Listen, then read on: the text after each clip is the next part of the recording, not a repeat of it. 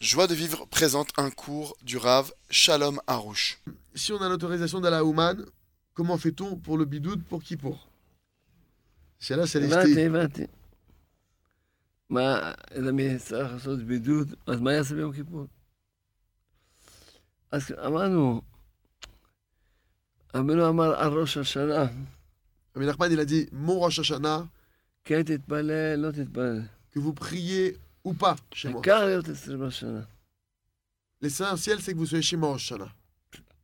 ראש השנה זה היום הכי חשוב בת- בתפילות, Rosh Hashanah, c'est le jour le plus important au niveau des prières, יותר מכיפורים. plus que Kippour.